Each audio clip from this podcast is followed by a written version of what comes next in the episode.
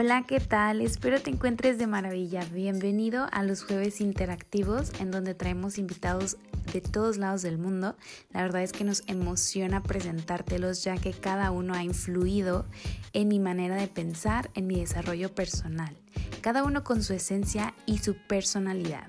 La verdad es que tengo fe y la certeza en que así como impactaron mi vida y mi mentalidad, lo harán en tu vida y en tu mentalidad. Hola, ¿qué tal a todos? Espero se encuentren de maravilla. El día de hoy nuevamente les traigo invitada. Ya habíamos subido anteriormente un podcast, pero con un poquito de baja de calidad en el audio, así que hoy ya venimos con las mejorías y pues bueno, vamos a lo que vamos. El tema es alimentación consciente y la super invitada es una nutrióloga que está especializada en alimentación hormonal y, este, y nos va a platicar un poquito más de la industria alimentaria, los pros, los contras y pues nos va a dar unos tips también de suplementación para nosotros también hacer como un poquito de conciencia de cómo nos estamos alimentando al día al día. Entonces, sin más ni menos, vamos a presentar a mi hermosa Amairani Barri. Bienvenida, mi chula a tu espacio. Hola Eli, muchas gracias. E, estoy muy emocionada de estar aquí contigo. Igual como decías, ¿no? Ya habíamos hecho esto, pero no se escuchaba muy bien, entonces esta es la oportunidad para que puedan tener un buen audio. Sí, que tengan toda la información completita. Sí, totalmente. Bueno, no sé si te gustaría empezar. Claro que sí. Entonces, vamos a iniciar por eh, especificar para nosotras qué es una alimentación consciente. Para ti, ¿qué es, mi chula? Ok, bueno, em, te comentaba que para mí la alimentación consciente es esta parte de, pues justo, ¿no? Como poner la atención a lo que estamos comiendo, pero también en parte como que a través de esa conciencia que tenemos a lo que comemos, pues también cómo cuidar al ambiente o ponerle atención que a través de nuestros alimentos podemos cuidar al ambiente, ¿no? Y que no tiene nada que ver con, con restricciones y otras cuestiones que regularmente se asocian a, a diversas dietas que hoy en día son de moda o así, por decirlo de alguna manera. Uh, perfecto. Em, para mí, chicos y chicas, la alimentación consciente es hacer de los alimentos que llevamos a nuestro cuerpecito y de dónde provienen también. Darnos cuenta que realmente nos aporten lo que estamos buscando en cada alimento y que en realidad nos den vitalidad y no sea lo, lo contrario que nos lo quiten, ¿verdad?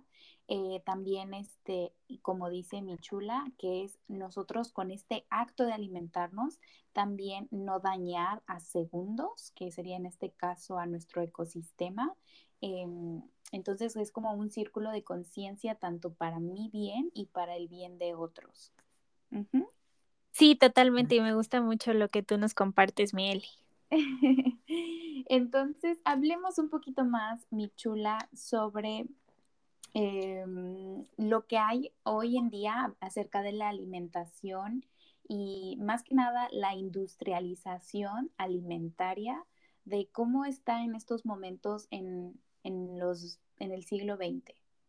21, ok, ok, sí, súper. No, pues creo que hoy día vivimos ya en un mundo súper industrializado, que ya de por sí hace años pues era algo muy presente, pero hoy en día pues ya tenemos una mayor dependencia y em, pues también hoy en día creo que este, hay más problemas en la salud relacionados al consumo excesivo de estos alimentos industrializados. Y cabe recalcar que no, no vengo aquí a decir que los alimentos son lo peor o algo así, no, no se trata de extremos, pero sí como lo que mencionábamos al inicio de ser más consciente de, de lo que comemos, la variedad que damos, por ejemplo. Exacto. Em, ¿Tú sientes que así como va pues todo esto de la industrialización eh, afectando hasta cierto grado muchísimo nuestra salud? Pues yo pienso que sí y de alguna manera también ahorita que hablábamos de este aspecto de la del medio ambiente pues también tiene un impacto muy grande y a veces no no lo medimos. Eh, quiero decir que, por ejemplo, la industrialización alimentaria también afecta a los productores y todas estas cuestiones, ¿no? De nuestros alimentos y el uso ahorita de alimentos transgénicos o todas estas cuestiones, pues también hace que se pierdan mucha variedad de alimentos nativos, por ejemplo, en México como el maíz, ¿no? O sea, que se pierdan esas variedades nativas y ahorita tengamos alimentos pues ya totalmente diferentes. Claro, fíjate que yo me he dado cuenta que, por ejemplo, aquí les comparto, chicos, yo vivo en Canadá, entonces aquí es muy dado de que ya todo es, como, como menciona eh, a Mairani, que todo es transgénico. Entonces es ver el color así súper vibrante, que la manzana brilla demasiado, que las uvas ya no tienen semilla, que hay limones sin semilla, que ya la mayoría ya son sin semilla, el pepino, absolutamente todo, porque ya se puede decir que es una mutación de, los productos naturales, ya son como la, hechos en laboratorio, ni siquiera de la tierra. Entonces a mí cada vez me espanta más que voy al súper y todo parece así ya de, de película, ¿no? O sea, muy muy real, ¿no? Entonces, a veces cuando me voy al área de orgánico, me percibo que el color de la zanahoria ni siquiera es tan naranja, es más como marrón y es darme cuenta de decir, ok, ¿qué está pasando con esta realidad en la que actualmente estamos viviendo. ¿Y qué está pasando, como menciona también, con los que están cultivando eh, en sus tierras? O sea, ¿realmente pueden vender al día de hoy o abastecer el consumo eh, diario de todas las personas o de plano ya no es negocio para ellos, ¿no? Sí, no, y eh, tienes un punto muy grande, ¿no?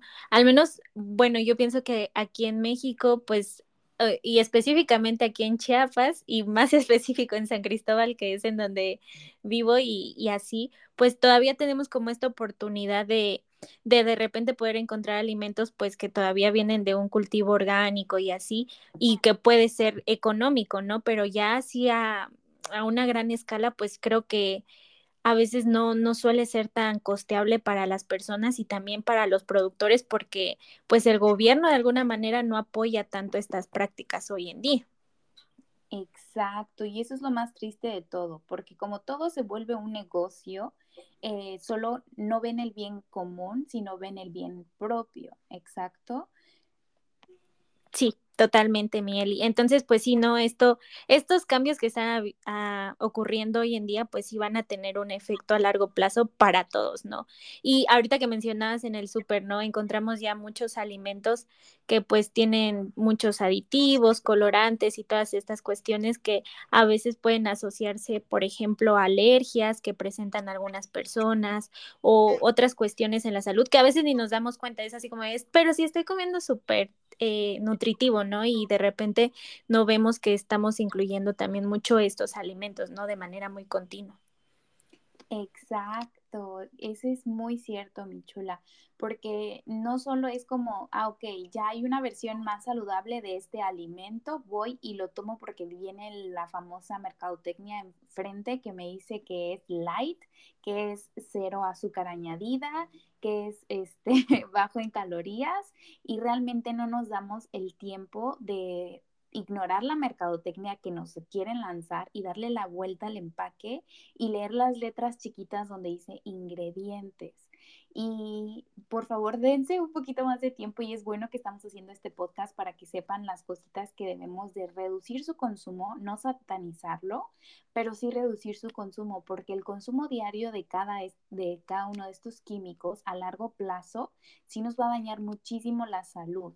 ¿Verdad? Entonces tenemos que como que equilibrar en todos los sentidos el consumo de qué eh, aditivos qué, o qué químicos, mi Amairani. Sí, no, totalmente. Eh, por ejemplo, podemos mencionar eh, de repente eh, los edulcorantes que están muy de moda ahorita en alimentos que dicen sin azúcar, ¿no? O por ejemplo, el refresco sin azúcar. Pero de repente estos edulcorantes así pueden causar otros daños, eh, por ejemplo, en la microbiota intestinal, que ya en un rato podemos hablar un poco de eso, pero sí, sí pueden hacer que tengas más gases y otras cuestiones en la salud que a veces te digo pasamos eh, pues desapercibidos. Claro, Igual están mucho como de estas gomas, no sé si te has dado cuenta que más que nada en las barras energéticas, yo me he dado cuenta porque ahorita que estuve de viaje, yo así quiero comer lo más saludable posible y solo voy a comer este barras energéticas, alguna que otra fruta y así, ¿no? Porque pues cuando llegas a otro lado es como, bueno, no puedo darme el lujo de pedir pura comida saludable porque en otros lados es un poquito, como decíamos, un poquito más costoso. Entonces, pues me fui y me refugié en las barras energéticas. Oigan, pero iba leyendo cada una y era como de 10 opciones, dos eran aptas para mí, es decir, libres de tanto químico, tanto aditivo o tantas espesantes como estas gomas. Ajá, sí, no, totalmente. Y por ejemplo, Igual la vez pasada mencionabas que estas gomas son muy comunes en las bebidas vegetales que hoy pues consumimos con regularidad. Y volvemos a lo mismo, a veces puede ser que te sientas muy inflamado o no sé, o inflamada y digas, no sé por qué, pero puede ser el consumo excesivo, por ejemplo, de estas gomas, ¿no? Como la Santana o Shantana, no sé cómo la conozcan, por dar un ejemplo. Exacto. Y, sí, sí. Y los colorantes ¿Tú crees que sean igual como los artificiales? ¿Creas que también hacen como un daño a nuestro... Em, pues respecto a los colorantes, mm, la verdad es que, como les decía al inicio, no quiero como decirles este es lo peor del universo, porque de alguna manera pues también han utilizado todos estos conservadores o aditivos para alargar la vida de estos productos, ¿no? Y que puedan estar ahí disponibles mucho tiempo y otras cuestiones. Sin embargo, pues sí puede ser que el consumo excesivo de pueda llevar a efectos en la salud como les mencionaba, ¿no? Alergias, inflamación o, u otras cuestiones, sobre todo en los niños chiquitos. Claro, porque siento que cada vez mientras más vamos avanzando en los años, existen más intolerancias, o sea, nos volvemos más sensibles a todos los alimentos. Pero en realidad es porque si nos volvemos a los años pasados de nuestros abuelitos, por ejemplo, em, ellos comían lo más natural, literal lo extraían de la tierra, la mayoría tenían su, se puede decir, su, ah, ahí se me fue, su huerto en la parte de atrás de su casita porque tenían terreno y, ya lo lavaban y se lo, o sea, lo comían fresco, ¿me explico? Hoy ya en día ya no es así, porque mientras más creció la población, más reducieron los terrenos, eh, se fue más a la innovación y ahora pues otros nos traen los productos y para que tenga esa vida de anaquel tienen que ponerle pues más este conservadores y demás. Entonces cada vez nuestro cuerpo se vuelve más intolerante a todo todos estos químicos, ¿no? Sí, totalmente. Y la otra vez leí un libro que decía, por ejemplo, ¿no? Que han estudiado el uso de estos aditivos y que pues suelen ser, digamos así, seguros para el consumo, pero eh, la verdad es que lo que leí en el libro mencionaba, o sea, suelen ser seguros, pero los estudios que han hecho en cuestión, o sea, no son tan extensos y no, no hay muchísima evidencia que diga sí, o sea, no va a causar ningún efecto. Y justo lo que mencionabas, es más común ver hoy más alergias y más alteraciones en la salud por el consumo excesivo de estos alimentos. Entonces, la verdad es que este sí se puede asociar a, a efectos en la salud no tan positivos.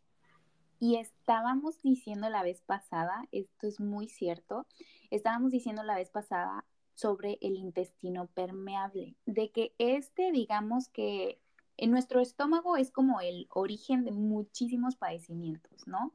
Tanto si tenemos una emoción, recae en nuestro, en nuestro intestino, o sea, está como que todo conectado, mente, emociones y pues nuestra parte física.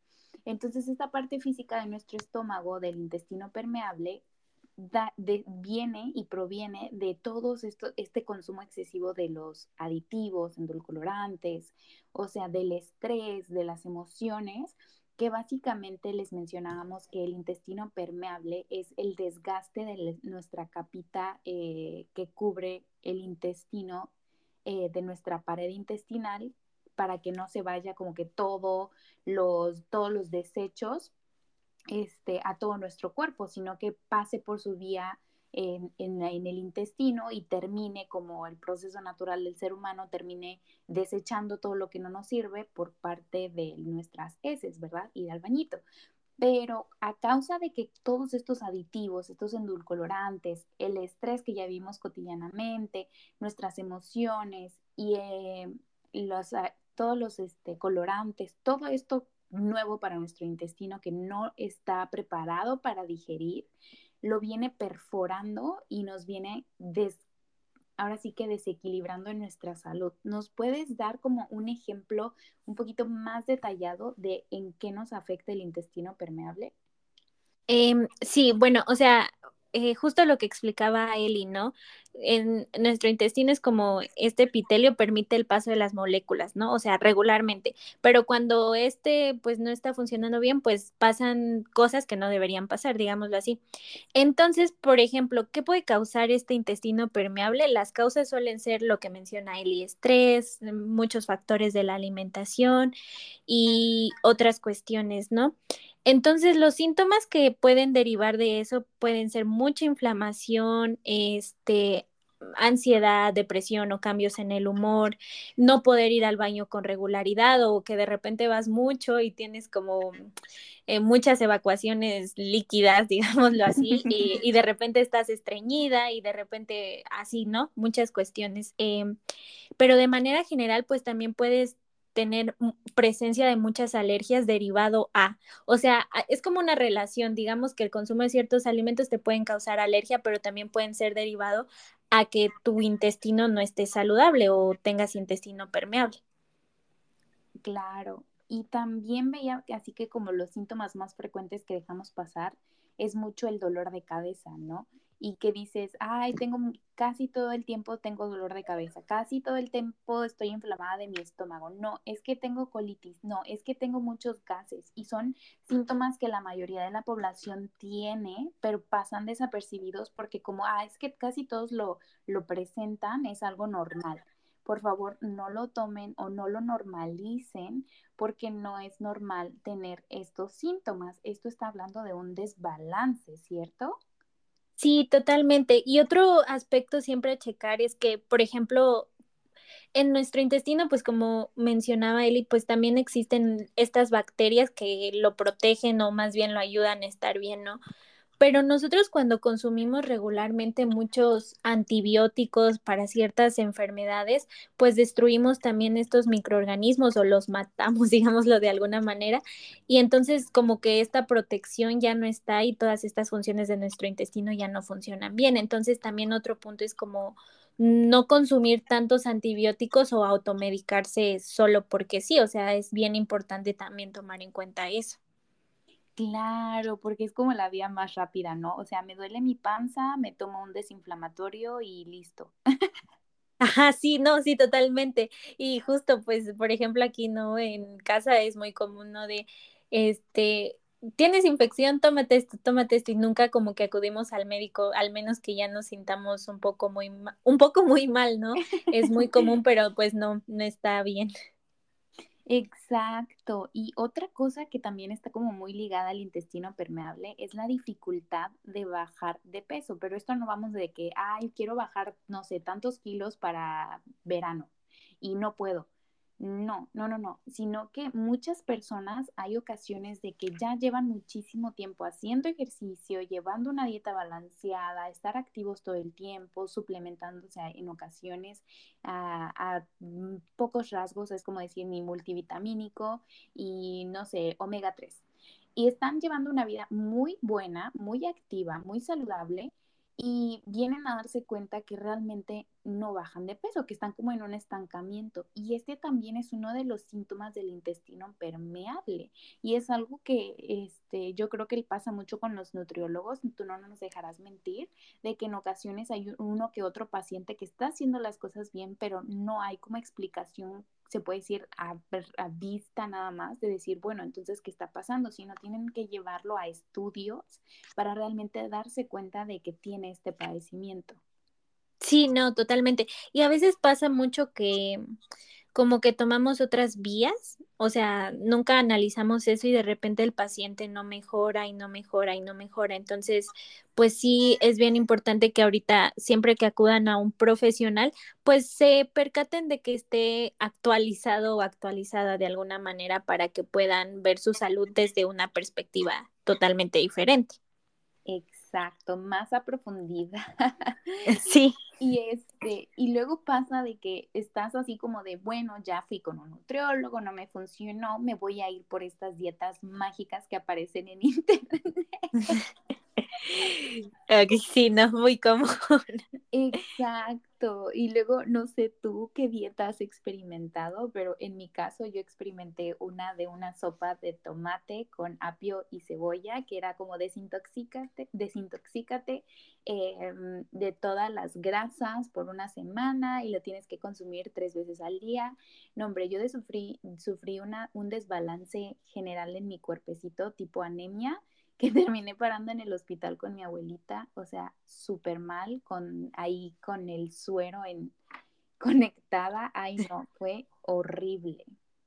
No, sí, es, es totalmente cierto y, y, justo también comentaba la otra vez, ¿no? Que yo cuando recién empecé a estudiar este, la licenciatura, pues estaba muy de moda el veganismo, el movimiento del veganismo, ¿no? Entonces yo decía, no, ya no voy a comer ningún alimento de origen animal y así, pero fue una decisión como de un día para el otro y de repente no me di cuenta que, o sea, no hice las cosas bien y comía muy poco, o sea, no comía lo que necesitaba y pues al final vine a perder la menstruación, bajé mucho de peso, entonces pues creo que hay muchas, muchas dietas hoy en día que sí es bien importante que siempre se asesoren porque la verdad es que siento que el llevar una dieta o pensar que eh, extrema o no sé cómo decirlo, va a traer más efectos adversos a la salud que positivos. Claro, y más que nada cuando no conocemos a nuestro cuerpo, por eso vamos a la alimentación consciente, es hacer conciencia de qué cositas nos están perjudicando. Es decir, si yo tengo una alergia al gluten, ok, quito el gluten, pero no me voy a un extremo de nunca de mi vida jamás voy a comer gluten. O sea, no, es como empezar también a crear esta mejor relación con los alimentos, ¿no? Es, por ejemplo, en mi caso, yo siempre fui intolerante a la lactosa, yo creo que desde pequeña, y me provocaba muchísimos gasecitos, muchísima inflamación, y toda la vida lo seguí consumiendo, o sea, nunca eh, se dieron cuenta ni los nutriólogos a los que fui ni nada en lo absoluto de que yo era intolerante a la lactosa. Y después de mucho tiempo dije, ok, me lo voy a quitar porque de plano es como un poquito de yogurt y ya me siento fatal. Entonces yo dije, pues voy a probar. Y le pregunté a mi nutrióloga en esa ocasión y me dijo, sí, probemos. Me quité por un mes toda lactosa y fue un alivio increíble que yo dije, es que tenemos que conocer a nuestro cuerpo, obviamente de la mano de un especialista, y no satanizarlo. Es decir, obviamente de vez en cuando me como un helado que estoy como que muriendo del antojo, me lo permito, pero sé que mi cuerpo no es, eh, no es tolerante, entonces no lo voy a consumir todos los días, ¿no? Sí, no, totalmente. Y ese es un punto bien importante, Eli, o sea, como conocernos, porque no a todos nos va a funcionar ni nos van a caer mal las mismas cosas. Y ahorita he visto mucho, por ejemplo, este, lo que tú mencionas del gluten, es muy común, sí, hoy en día que todas las personas, o la mayoría más bien, no, no pueda tolerar bien el gluten, pero regresamos a este punto de la salud de nuestro intestino.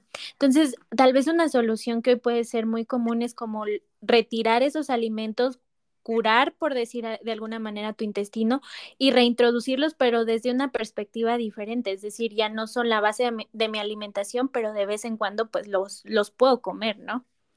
Claro.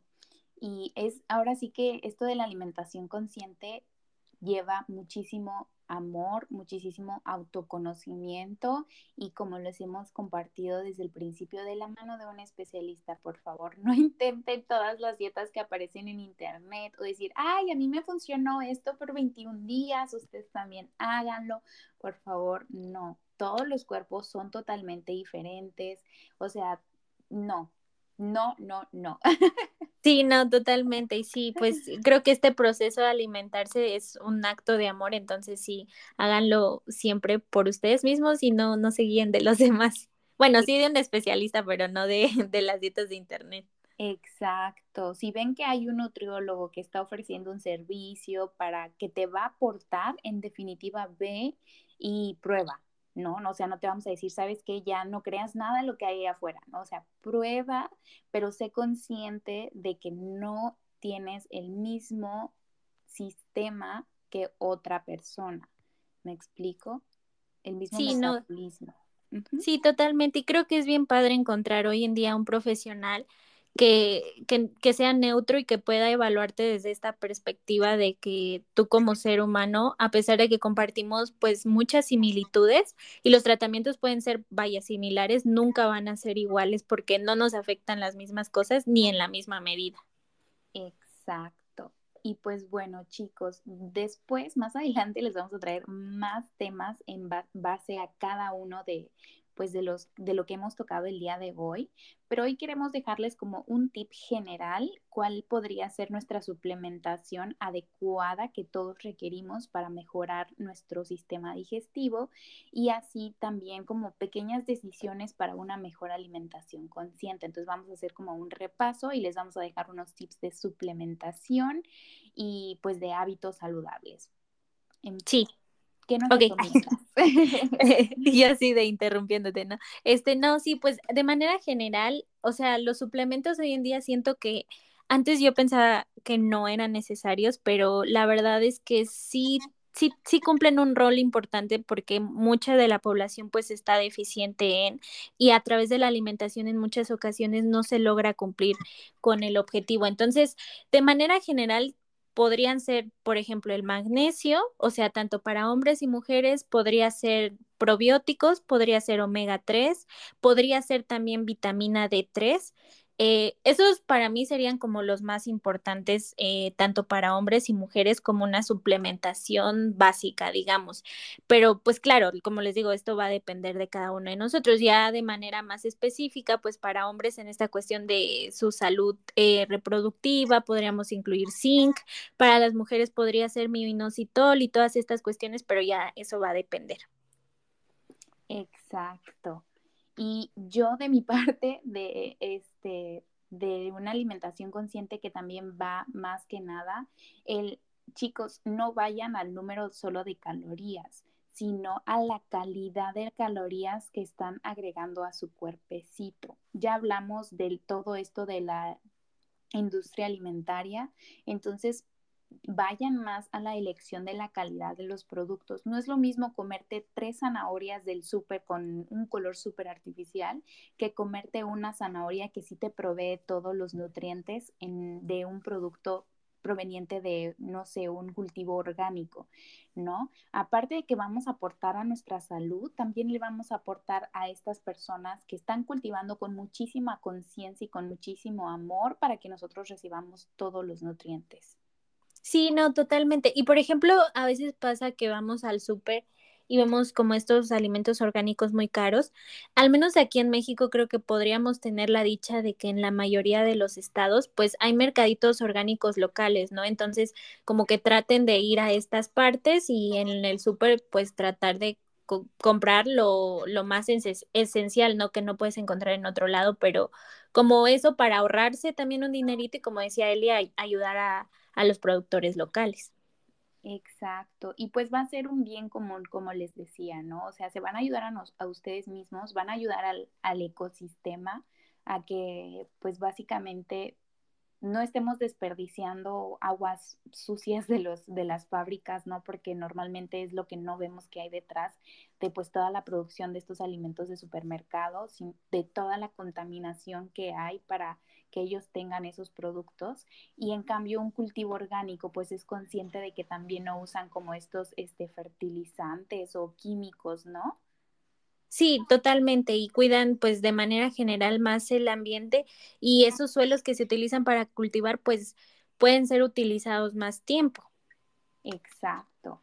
Entonces, igual, ser conscientes de la calidad de alimento que estamos y no pensar, ay, es que es más caro. Realmente no es caro. Cuando se trata de nuestra salud, no veamos lo caro, veamos la calidad, porque básicamente estamos comiendo que calorías vacías y todo lo compramos en el súper, no por satanizarlo, pero para hacer conciencia, puedes equilibrar tu, yo me imagino, tu súper mitad y mitad, 50% lo compro en el, en el súper eh, y el otro 50% en un lugar de origen orgánico y pues ir así poco a poco incluyendo estos hábitos, se puede decir, saludables de mejorar nuestro sueño, em, suplementarnos, ¿no? Y pues quizás hacer como una aportación a la naturaleza, no sé, haciendo reforestación, ¿no? Sí, totalmente. Creo que eso es bien importante porque el otro día ah, les recomiendo mucho eh, que vean es una miniserie Netflix que no recuerdo cómo se llama específicamente, pero era algo así como de cómo vivir 100 años y habla de las zonas azules, que ese es un tema bien interesante. Entonces, hablaban de que estas personas que viven más de 100 años o aproximadamente 100 años, pues tienen un estilo de vida que no solo se enfocan, como decía Eli, en la en las calorías o en hacer mucho ejercicio, pero son más conscientes de su vida, de su entorno, de la naturaleza y creo que a través de eso vamos a poder lograr una salud pues más integral y que sea sostenible a largo tiempo. Exacto, porque siento que lo que nos viene matando también al final del día es este estrés de llevar un número de calorías al día, que nos sentimos culpables porque chin, ya me, ya me comí esto, chin, ya me pasé de la dieta, no puede ser. Y como que más nos vamos como que haciendo sentir poco capaces de llevar una buena alimentación consciente cuando realmente no se trata de los números calóricos, ¿verdad? Sino de, de conciencia, amigos, de conciencia del tipo de alimentación que llevamos. Y pues bueno, sin más que decir, mi Amairani, de mi parte, algo más que tú quieras integrar. Yo sé que te vamos a traer de vuelta, pero por el día de hoy, ¿algo más que quieras agregar? Ay, no solo, última cosa, se me olvidó decir que agreguen fibra a su alimentación siempre para cuidar su intestino y, ya ese era lo, único y muchas gracias por invitarme, Eli. Creo que también parte de la salud es estar rodeada de personas que te motivan, que te inspiran y, yo te eh, admiro mucho, Eli, entonces muchas gracias por transmitirme esa vibra tan bonita y por invitarme.